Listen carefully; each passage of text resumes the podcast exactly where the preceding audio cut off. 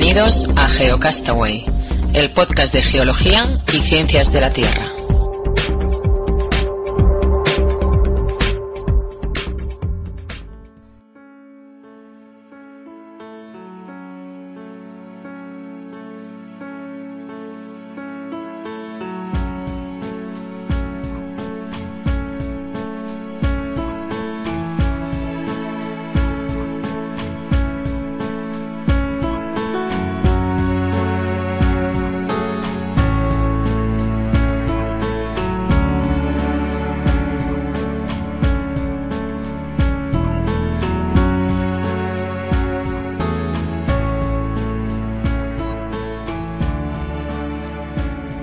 Bienvenidos a la continuación del ciclo de, entrevistas aquí en Geocastaway.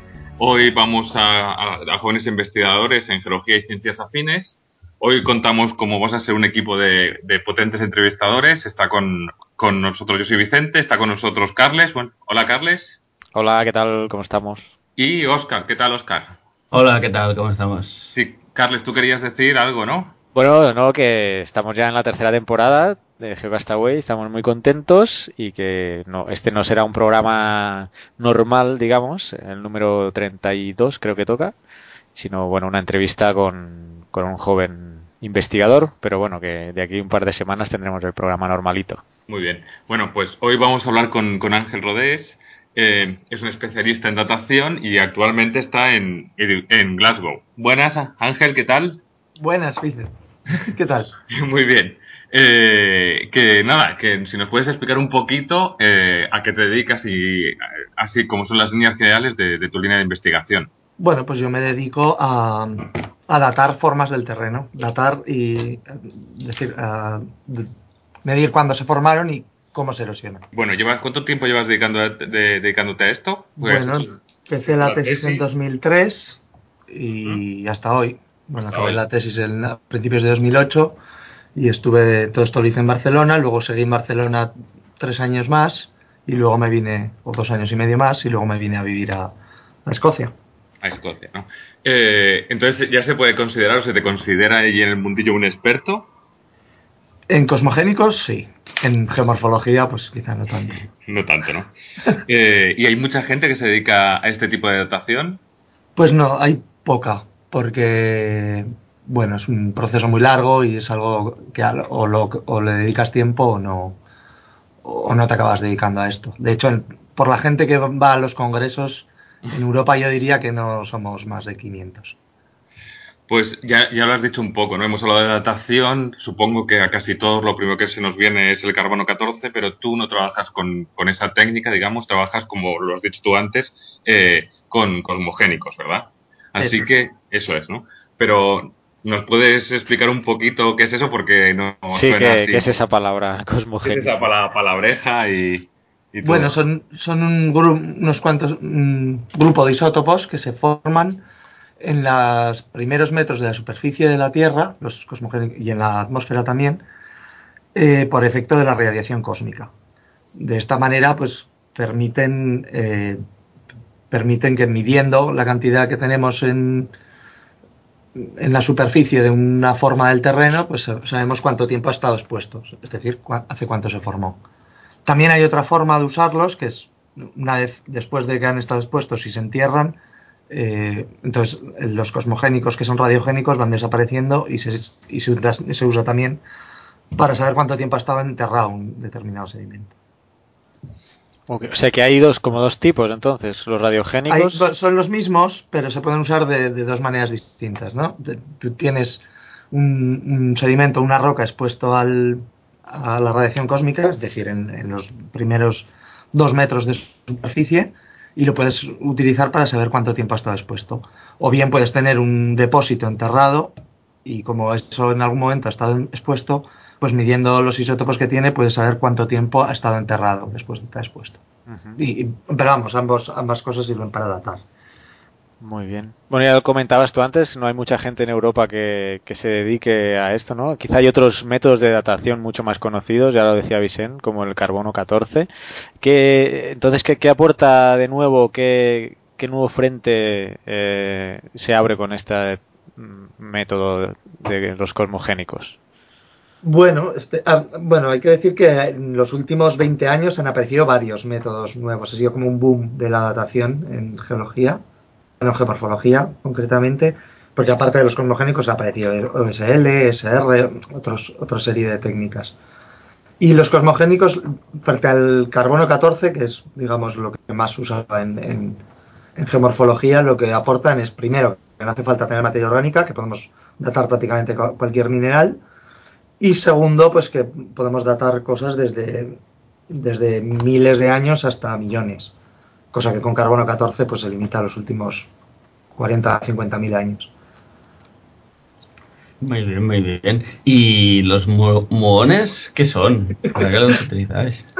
los muones son unas, son unas partículas de la radiación cósmica secundaria que forman algunos de estos isótopos. No son los principales, las principales componentes de la radiación cósmica secundaria que, forman estos isótopos son los eh, neutrones de alta energía y los muones, digamos que son secundarios, pero claro, tienen un nombre así mucho más. Yo pensaba que, que era lo que hacían las vacas. Sí, yo iba a hacer la misma broma, Ya, estoy llegando a tu nivel, ya lo veo. Bueno, Ángel no me conoce, pero ya sabe que los demás ya saben que voy colando alguna tontería por el medio. Muy bien, muy bien. Y, y bueno, ¿y qué, con, qué, con qué isótopos se trabaja? Yo tengo entendido que se trabaja con el berilio 10, ¿no? Pero no sé si se trabaja con otros más isótopos y, y si cada uno tiene, ¿no? Supongo que su rango de actuación o son mejores para una cosa o para otra. ¿Y qué ventajas tienen frente al carbono como 14, carbono, sí, sí, 14-12, sí. El 14-12. Bien, el berilio 10 es uno de los más usados, porque, y es, mm, es muy útil pues porque se forma en el cuarzo eh, a una tasa de producción bien definida y, cuarzo hay en todos sitios. Pero vamos, en el cuarzo también vemos aluminio 26, neón 21 creo y, eh, y algunos más. Y luego en, sobre roca total o sobre carbonatos también se usa cloro 36. Bueno, hay muchos más, ¿no? pero estos puede que sean los, los que más. El neón, el, el 10, el aluminio 26, y el cloro 36 puede que sean los que más se usan. ¿Y el proceso es el mismo independientemente del isótopo o cada uno necesita...? Bueno, los hay... la tasa de producción de, un determinado isótopo, pues claro, depende del isótopo, de la composición de la roca, de muchas cosas, pero son cosas que podemos conocer. Y el proceso de preparación, bueno, incluso el carbono 14 in situ cosmogénico también se usa, no se usa mucho, pero también se usa en cuarto la, forma de preparación es, distinta para cada uno, sí, porque claro, tienes que aislar un determinado, determinado elemento, el berilio aluminio y tal, o el, cloro, y pues, pues, el proceso químico es otro. Pero vamos, todos se miden mediante un espectrómetro por aceleración, digamos que es lo que tienen en común a todos. Em, por cierto que, bueno, estamos mencionando la palabra isótopo. En nuestro programa hemos hablado ya algunas veces sobre isótopos. Nuestros oyentes más antiguos sabrán lo que es, lo que son. Pero bueno, por si hubiera el caso de que algún oyente llega de nuevo a este programa, ¿qué, es un isótopo? ¿Cómo lo explicarías a la, a la gente que no es geóloga o experta en estos temas? Bueno, cualquier elemento caracteriza pues por el número de, de, protones que tiene en el núcleo. Aparte de este número de protones, como el carbono 12, que me parece que tiene 6 protones, si no me equivoco. Eh, aparte de este número de protones, pues en el núcleo puede, puede tener diferente número de neutrones. En general, la mayoría de los elementos tienen un número fijo de neutrones en su forma estable, pero tienen otras formas raras o, muchas veces radiactivas, inestables, que tienen otro número de neutrones. Por ejemplo, el es, igual que con el carbono. El carbono normal, digamos, el carbono 12, pero el carbono 14 es, el, es un isótopo radiactivo que, pues, que se usa pues, para estudiar según qué cosas. Vamos, que es carbono también, pero, pero con, con diferente peso cada átomo. En el caso del berilio, el, berilio natural es el 9 y el berilio que se forma exclusivamente por efecto de la radiación cósmica es el berilio, 10. Muy bueno, muy bien. Y seguimos así con la entrevista que la vamos montando por segundos, por lo que veo. Eh, Sí, una está de las preguntas que nos ha salido ahora es ¿qué nivel de exactitud tiene frente al carbono 14? A nivel de precisión. Pues a que nivel de precisión tiene menos. Esa es una de las desventajas que tiene. Las, las barras de error de, de la edad son más grandes. Pero claro, como, como se suelen ut- usar para trabajar a, a diferentes escalas, es decir, el, el carbono 14 se suele usar para los últimos 40, 50 mil años y estos isótopos, pues en muchas ocasiones los usas para datar cosas de, de cientos de miles o incluso millones de años. O sea, dentro de la escala temporal eh, habrá momentos que te interesa más un, un carbono 14 y haber- habrá momentos que utilizarás otros sistemas, ¿no? Sí, sobre todo porque el carbono 14 es más barato. Entonces, si se puede usar carbono 14, si tienes materia orgánica, pues merece la pena usar carbono 14, claro. Ah, Pero en, en ese sentido, eh, es tam- lo, lo que hablabas también, ¿no? Como estos isótopos se pueden encontrar igual en el cuarzo, no hace falta la materia orgánica, eh, se puede hacer igual. mm, o sea, es más fácil encontrar estos isótopos que el carbono 14, que tiene que tener unas características especiales, ¿no? Sí, porque, bueno, cuarzo, carbonato, hay en todo, en, todas las rocas, claro. Y, y, por ejemplo, en, los, en los sedimentos glaciares, raramente encuentras eh, materia orgánica para datar. Entonces, en estos casos, pues, pues tienes que tirar de otra cosa que no sea el carbono 14. Normalmente Se tira, por ejemplo, del berilio 10. Porque, y, y ya que tú hablas que trabajas en datación y en geomorfología, que, o sea, digamos, si nos explicas un poco más esa relación y, y- y en qué consiste ese trabajo que haces tú. Bueno, eh, mm, yo ahora, yo ahora aquí en Escocia trabajo forma de colaboración con muchos proyectos distintos. La mayoría son eh, estudios de, paleoglaciares, ¿no? Eh, digamos que tú vas al campo, tienes unos depósitos glaciares que se llaman morrenas o unas superficies de erosión y tú coges muestras superficiales y, y, pues, de roca. Y con esta roca, pues bueno, vas disolviendo todo hasta que te quedas con el centro de los granos de cuarzo, esto también lo disuelves, eh, precipitas el, el berilio 10 que tiene y lo mides en, un aparato. Y se usa, bueno, este método se usa tanto en, geomorfología glaciar como también se usa en, en paleosismología o, incluso para el- también se usa en, en estudio de ríos datando eh, terrazas fluviales o depósitos asociados a fallas o incluso planos de falla. Bueno, los usos en geomorfología son prácticamente casi toda- bueno, porque te permite datar ca- prácticamente casi todas las formas del terreno. Si no datar, eh, conocer tasas de erosión y Y, y relacionándolo todo esto con lo- un poco con lo que decíamos antes, de que- la importancia del material, en, en qué, en qué resides. O sea, depende del material también vas a usar un método u otro. O como decías, como hay mucho, cuarzo hay prácticamente en todos lados, carbonatos. Eh, ¿Es más determinante el material que en- con otros métodos? El material o el muestreo, ¿no? El, el material no es tan determinante, como, como bien dices, el muestreo quizás sea más determinante. El material, eh, nos fijamos básicamente pues, cuando- para usar berilio 10 y aluminio 26 en que tenga granos de cuarzo y que no sean muy muy pequeños, con lo cual prácticamente cualquier granitoide vale o cualquier arenisca vale. Sí, Lo que quizás sea más determinante, como, como estamos datando formas, superficies del terreno, sea la elección de la superficie, que es, eso sí que es, digamos que aunque seamos geólogos no estamos acostumbrados a pensar con qué velocidad se están er- erosionando las superficies en, en- una escala de, de miles de años. Y esto quizás sea lo más determinante, aparte de que hay que tomar una, una serie de datos en el campo, que bueno, si lo has hecho, pues, pues sabes cuáles hay que tomar y si no lo has hecho, pues no. Muy bien explicado.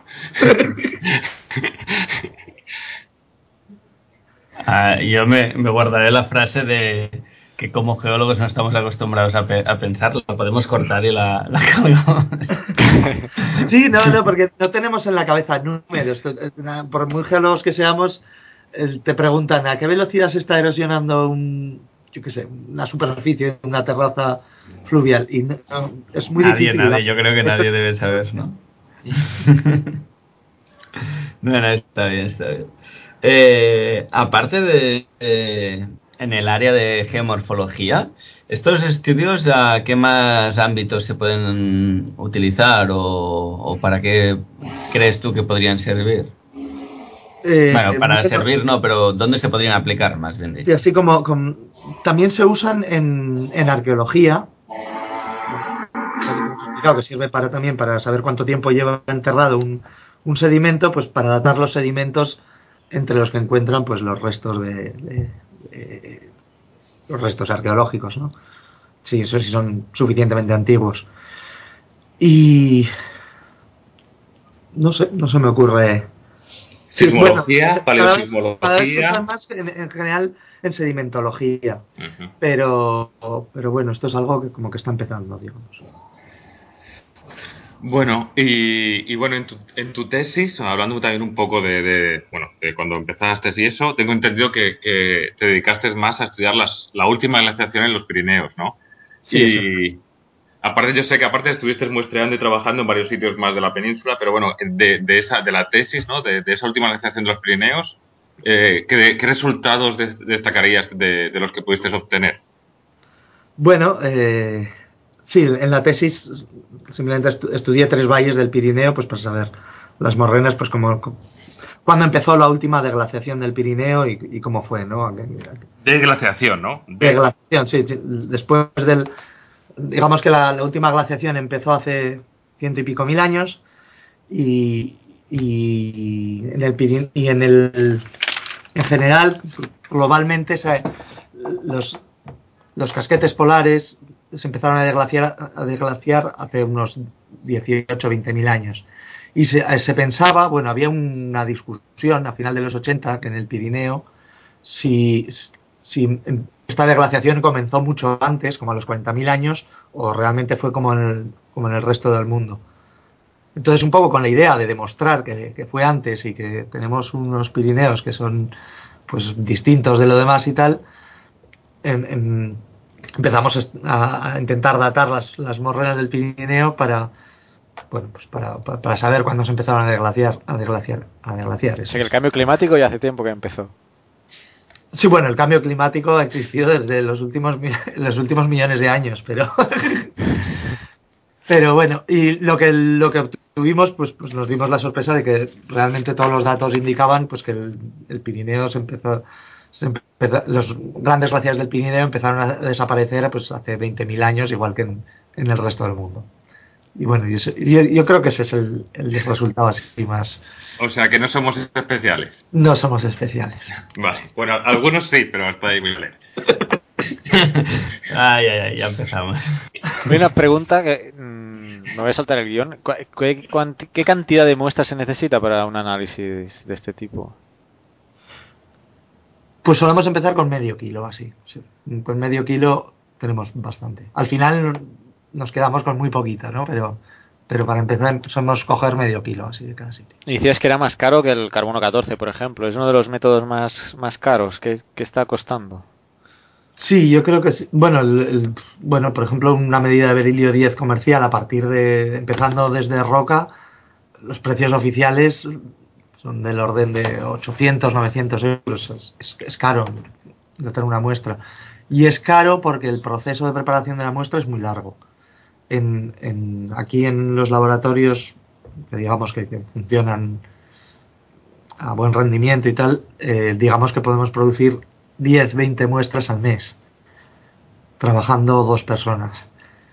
Vale. Y luego todo, y luego encima hay que medirlo en un espectrómetro que tiene un acelerador de partículas en medio, que esto también pues cuesta dinero, claro, la luz que chupa el aparato es fina. y, y, la gente que hay trabajando, ¿no? falta un montón de técnicos. Entonces, por eso es caro. Es, es, vaya, vaya. es parecido al carbono 14, pero requiere más preparación la muestra y el, y el, el espectrómetro por aceleración también tiene que ser más potente que los que se usan para carbono 14. Bien. Bueno, regreso al guion entonces. Estábamos hablando de, la, de tu trabajo en los Pirineos, eh, que, pero también has trabajado en otras zonas de la península. ¿Qué, ¿Cuáles han sido los estudios que has, que has realizado en esas zonas y, con qué fin? Bueno, pues hicimos uno en la llana de Oscos, en Asturias, cogiendo muestras de, ríos actuales para eh, saber cuánto se está erosionando lo que es la, llanura de, arriba, ¿no? la llanura antigua. También eh, hemos, bueno, seguimos cogiendo muestras en, en, la zona de los arribes del Duero, en lo que es la frontera entre España y Portugal, para eh, datar eh, o medir a qué velocidad retrocede el, nick point del, del Duero, ¿no? A qué velocidad se produce la, la erosión remontante. Y también en Almería, ahí, está, estoy colaborando con al menos tres proyectos, dos de ellos para, para datar abanicos aluviales relacionados con, con fallas activas, para, para sacar información para al final decir cuál es la peligrosidad de esas fallas, y, alguno, y otro para, para datar una captura fluvial la cuenca de Sorba. ¿Y, tú exactamente qué papel desempeñas en esos estudios? Si tú vas, tú vas con ellos, ah, porque son estudios de gente, tú los acompañas, coges la muestra y les das las fechas o, tienes más implicación? No, nos implicamos más, porque lo primero hay, que entender que tenemos que entender todos qué es lo que pretendemos, eh, eh, tenemos que pensarnos muy bien qué, muestras medir y cuáles no, cómo muestrearlas, porque, claro, es, caro y requiere tiempo. Y entonces sí, en, estos proyectos siempre voy al campo, digamos que el, que el, que estudia bien bien la zona, pues, pues hay mucho contacto. Y luego sí, me llevo las muestras, las preparamos allí, las medimos y, y luego pues hacemos todo el análisis. Sí, la, verdad es que acaba, yo acabo implicado en, toda la parte de, la investigación, casi toda. Está muy bien para mí, claro. Y bueno, un poco cuando te preguntábamos ahora eh, lo que lo que comentabas eh, de los estudios en la península, ya nos decías un poco que actualmente estás colaborando, pero así más en general, ¿en, en qué estás trabajando actualmente? Bueno, ahora aquí, en concreto, mi puesto de trabajo aquí es el trabajo para, para el NERC, que es algo parecido al CSIC español, y, es, y trabajo en un servicio de datación de isótopos cromogénicos para las universidades del Reino Unido. Entonces, esto funciona, digamos que mejor que en España, en cierto sentido. Eso me lo imagino. o esperamos que sea así, como mínimo. Si eres un investigador de Reino Unido y quieres datar cosmogénicos, puedes pedir un proyecto, digamos, algo, al, a un comité y, y, decides si merece la pena o no, eh, decides si es suficientemente interesante o no como para datarlo. Y si, si te aprueban este proyecto, a nosotros nos pagan, nos paga el gobierno directamente para que, para que hagamos las muestras y todo. Con lo cual, una cosa mucho más dinámica y, que el laboratorio funciona continuamente y, la verdad es que se aprovechan los recursos mucho más que no teniendo un laboratorio pequeño cada grupo y usándolo de ciento a viento. Y, y entiendo que es esto, estás como para hacer un, un, análogo aquí español, estás en un CSIC en la sección de, me invento, ¿eh? de geomorfología aplicada o lo que sea. Sí, bueno, es un servicio dentro del NERC, que es como, como un CSIC, sí.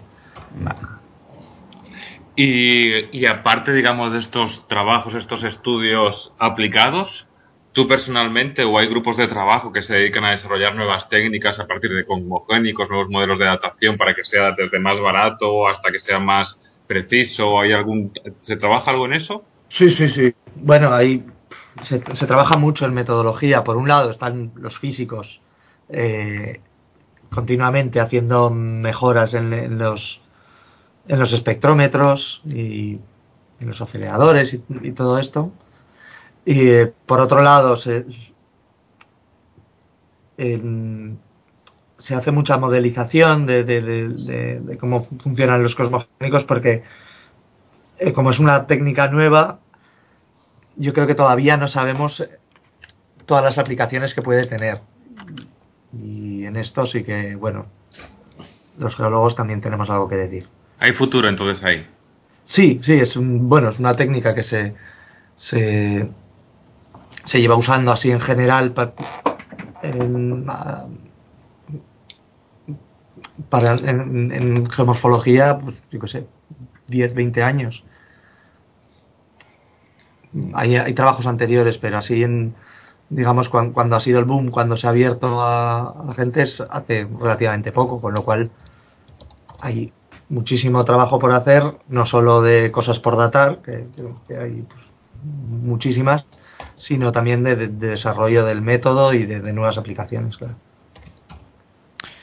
Muy bien. Bueno, hemos hablado un poco del tema más específico en el que trabajas. Eh, también en nuestras entrevistas, a jóvenes investigadores eh, intentamos averiguar un poco eh, cómo está la investigación en España, cómo, cómo han sido las facilidades que habéis tenido y un poco va esta primera pregunta, ¿no? Que eh, si estás becado en, el trabajo que estás realizando, cómo, cómo ha funcionado, qué requisitos te han pedido, salarios, todo este tema, ¿no?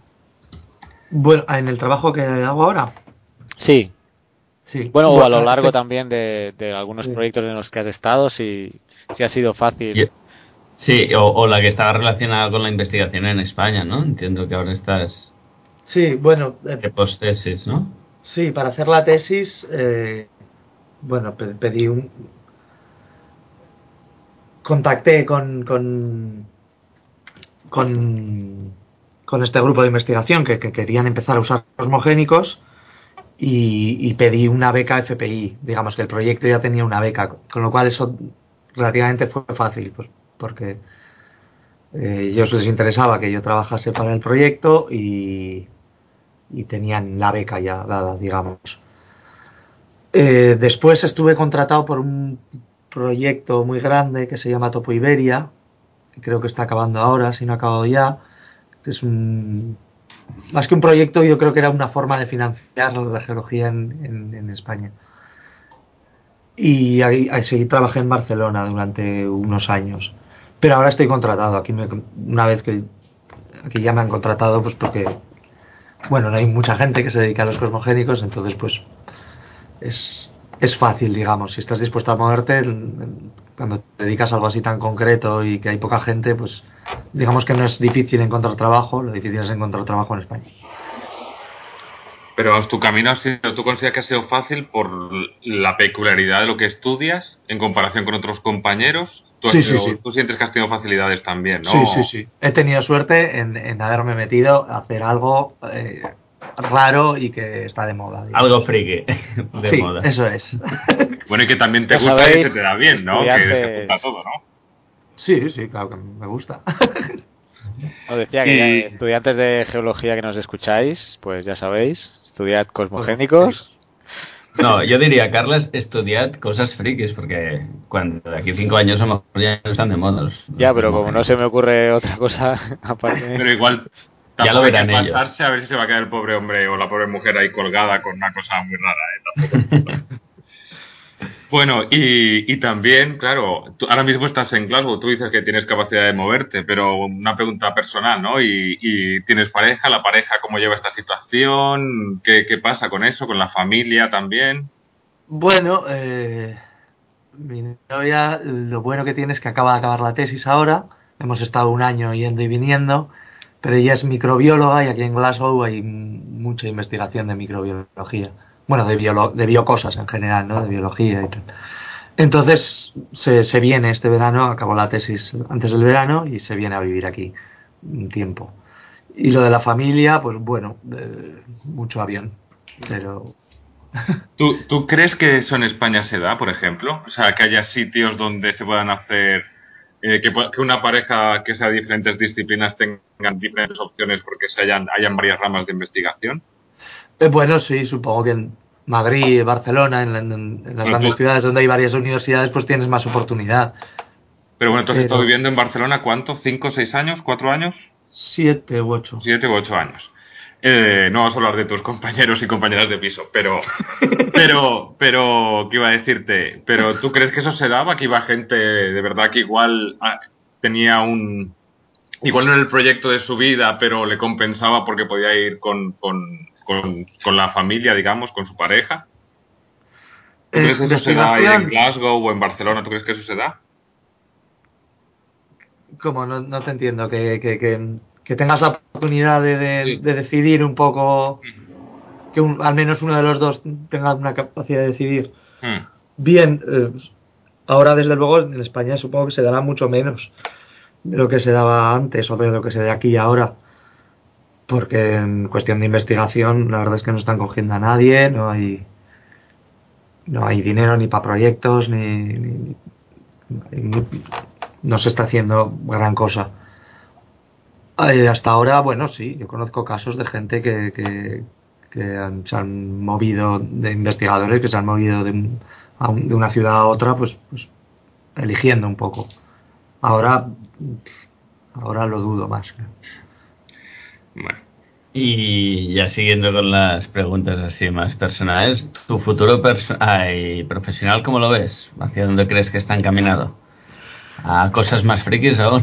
No, yo supongo que con esto ya tengo bastante, ¿no?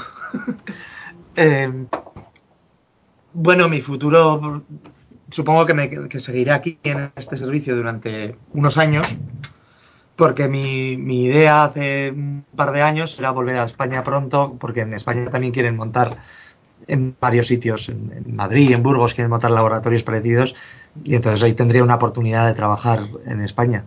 Ahora, tal y como está la cosa, que, que, que hacer cualquier cosa nueva en investigación en España, pues está prácticamente parado, y más en geología, pues supongo que mi futuro profesional va a ser quedarme aquí 5 o 10 años y luego ya veremos.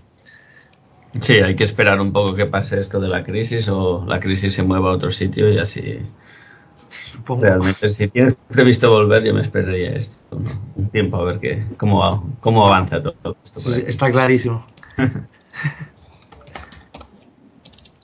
Y entonces, bueno, ya un poco lo has dibujado, pero el panorama de investigación en geología en España, comparado con el mundo, ¿cómo, cómo está? ¿Ves que está España retrocediendo en función de, de otros países europeos? Hace poco hablábamos también con otro compañero en Italia y decía que en Italia también eh, estaba un poco mal la cosa. No sé cómo ves tú el panorama desde Escocia. Bueno, desde aquí se, se ve la, la situación general en España, viendo la tele y los periódicos, me da la sensación que lo ponen peor que en España. Ahora, no sé quién tendrá razón, pero desde luego en el tema de, en tema de investigación y arqueología en concreto, pues sí, debemos estar, pues como, como comentaba el que está en Italia o como comentaría alguien que está en Grecia. Pues realmente se está perdiendo un- prácticamente una generación, ¿no? de, gente que no puede hacer nada en España y, y- y el que quiera hacer algo pues prácticamente se tiene que ir fuera. Ahora, futuro, yo espero que haya, que, que- yo espero que dentro de unos años la cosa cambie y, se vuelva a hacer investigación. Lo que pasa es que hay un montón de grupos. Hace un par de meses fui a- al departamento donde estaba antes en Barcelona y me llamó mucho la atención que antes había muchos estudiantes jóvenes, muchos, pues, de- de- haciendo la tesis o haciendo trabajos al final de la carrera y tal, y estaba el departamento medio vacío. Puedo hacer, por eso te puedes hacer una idea de, de cómo- de cómo de cómo está el futuro, pues, pues, pues que hay un, un rango de, de- de edad de gente que, que, que no va a tener la oportunidad de ni de empezar a hacer investigación. Mm, Bueno, eh, pues vamos a ir cerrando. eh, podemos aprovechar para hacer, si quieres hacer algún otro comentario, si quieres añadir algo tú. No, no se me ocurre. No, yo estaba pensando también porque estuve el otro día hablando con un primo mío que es profesor de botánica, entonces me dijo que en algunas universidades aquí en España estaban empezando ya que van a pedir para poder irte de Erasmus un nivel B2, ¿no? Que del, del FIRST o de así, que es lo que para Inglaterra o equivalente para cualquier otro país. Que en cierta forma, bueno, tiene su sentido, ¿no? Que es para que la persona lo aproveche. Pero vamos, todos también sabemos que también tiene que ver que si exiges eso como mínimo, también implica que vas a dar muchísimos menos, muchas menos becas de Erasmus y te vas a ahorrar un buen dinero. Entonces, bueno, yo creo que también es como están las cosas, ¿no? Que, Sospechoso, sí. sí, se junta todo, ¿no? Que, que, que, es normal que se pierda a cierto nivel, pero bueno, que, que, que, no sé, en el caso de Inglaterra y el inglés, que es igual es más habitual, creo que ahora lo están pidiendo para poder licenciarte o graduarte, porque ahora son grados, el salir con un nivel B2 de, de un segundo idioma, pero a veces te vas a Italia o te vas a Francia y tienes unos conocimientos básicos y los vas pillando sobre la marcha o a Portugal y ahora mismo pues creo que todo eso va a estar muchísimo más restringido. ¿no? Hombre, todos conocemos ya el nivel de inglés que, que hay en España. De hecho, la concepción No, va a ser al revés. Yo, yo me fui de Erasmus para aprender inglés en parte. Bueno, Eso es. ahora, ahora, Eso es. ahora, ahora, ahora parece ser que, para cortar también un poco el grifo ahí de los... Bueno, parece ser que va a ser al revés, que por un lado entiendo que tenga cierta lógica, pero creo que también es una herramienta para recortar, aunque haya gente que no le gusta esa palabra. Sí. Pues nada, que... Yo, no, yo que quería yo- preguntarle si quiere Ah. decir alguna página web del grupo de investigación o algún recurso electrónico accesible al público por si alguien quiere buscar más información, si es que la hay. Bueno, nosotros no tenemos gran cosa. pero- muones.org o algo así. o no sé.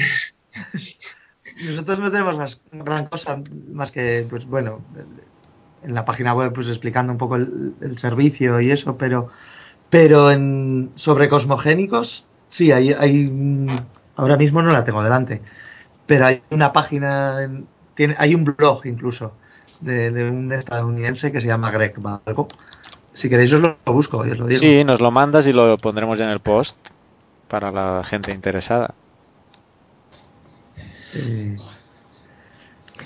Bueno, Si no, la típica de- búsqueda en Google de cosmogénicos. ¿no? sí, no creo que hagas muchas cosas. O sea, en Google funciona con- así. Eh, Bueno, ya nos lo enviarás no, después de la ya entrevista enviaré, y sí. ya lo colgaremos. Pues muy bien, pues no sé, Vicente, tú... Pues Sí, nada, claro. agradecerte mucho la, el tiempo que nos has dedicado. Sabemos que tienes mucho trabajo, sabemos que están así, que ha costado también llegar a esta entrevista, que has tenido congresos y eso, pero que creo que ha, que ha estado muy bien y agradecértelo un montón y, y muchas Oye, gracias. vosotros. Oye, que también me apetecía hablar en castellano. También apetece, ¿no? Muy bien, muchas gracias, Ángel. bueno, Igualmente pues- también por aquí. Muchos recuerdos. vale, que vaya bien. Venga, nos vemos en el siguiente, en la siguiente entrevista. Nos escuchamos, ¿no, chicos? Sí, en 15 días el programa de Sí. septiembre, tercera temporada. Adiós. Adiós. Adiós.